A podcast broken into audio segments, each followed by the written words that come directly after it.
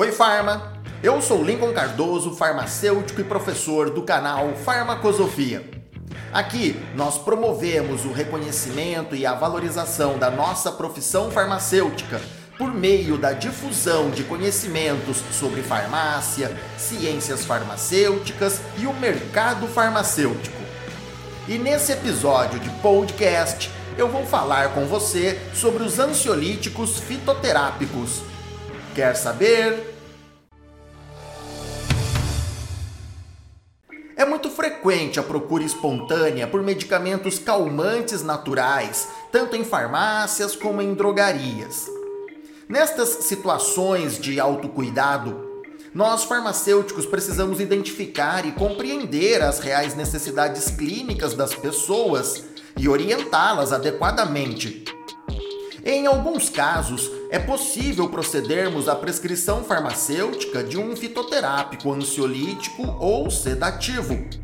Porém, em muitas situações, é necessário que encaminhemos o paciente a um médico ou outro profissional da saúde habilitado. Quando a queixa do paciente se caracteriza como uma situação de ansiedade ou insônia, ambas de grau leve ou moderado, é possível sim contribuirmos com a prescrição de um fitoterápico. Existem algumas boas opções de medicamentos fitoterápicos indicados para essas condições clínicas à nossa disposição nas farmácias e drogarias. Considerando que estes medicamentos devem ser enquadrados como MIPs, ou seja, que não requeiram a dispensação mediante prescrição médica.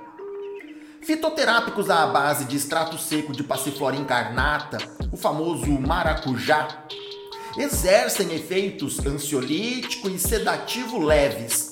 Ou seja, eles agem como calmantes em casos de ansiedade leve e recente, ou ainda contribuem para sedação ou indução de sono em casos de insônia não grave e recente.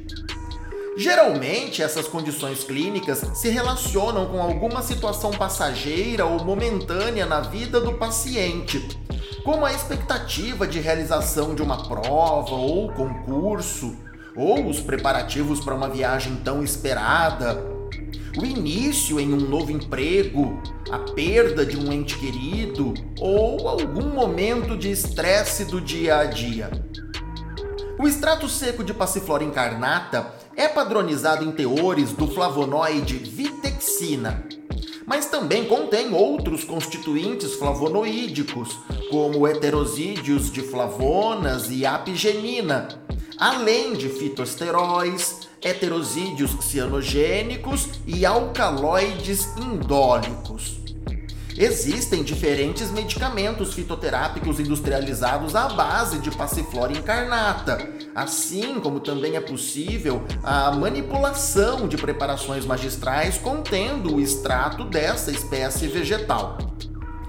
Por isso, nós farmacêuticos devemos nos atentar à composição de cada medicamento fitoterápico para melhor escolhermos aquele a ser utilizado. Isto porque podem ocorrer variações de padronização entre os diferentes produtos disponíveis. E essa variação influencia a ação terapêutica. Por exemplo, existe um medicamento industrializado que é fabricado com um extrato seco de passiflora incarnata, padronizado em 7% de flavonoides totais, expressos em vitexina, Assim, cada comprimido de 600 miligramas dessa apresentação contém 42 miligramas desse marcador fitoquímico.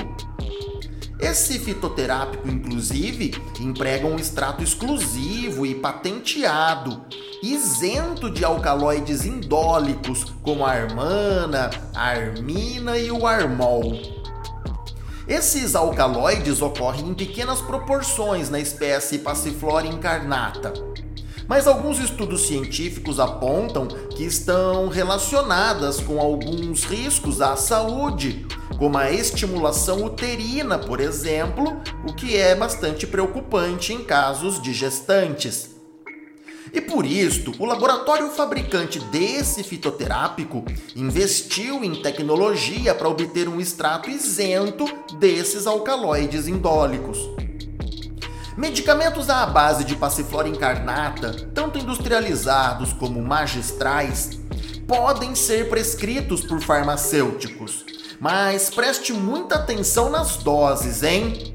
Devido à diferença de padronização entre os extratos industrializados e aqueles disponíveis para manipulação magistral, as doses gravimétricas nem sempre são equivalentes.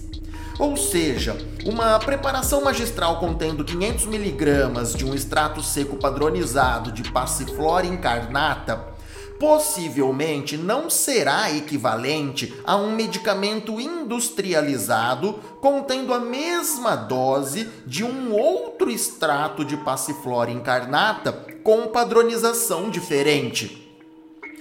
Vale destacar aqui também os fitoterápicos à base do extrato seco de Valeriana officinalis. Esses fitoterápicos geralmente são padronizados em 0,8% de ácidos sesquiterpênicos, expressos como ácido valerânico. A dose terapêutica usual desse extrato é de 50 mg por cápsula ou por comprimido.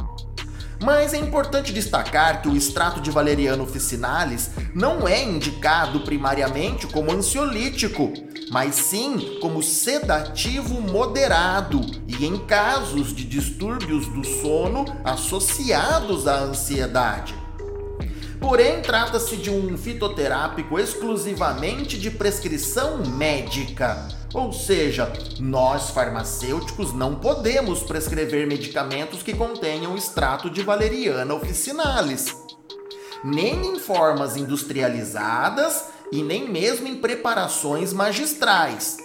Mas devemos, sim, orientar e acompanhar os pacientes que utilizam fitoterápicos preparados à base de extrato de valeriana.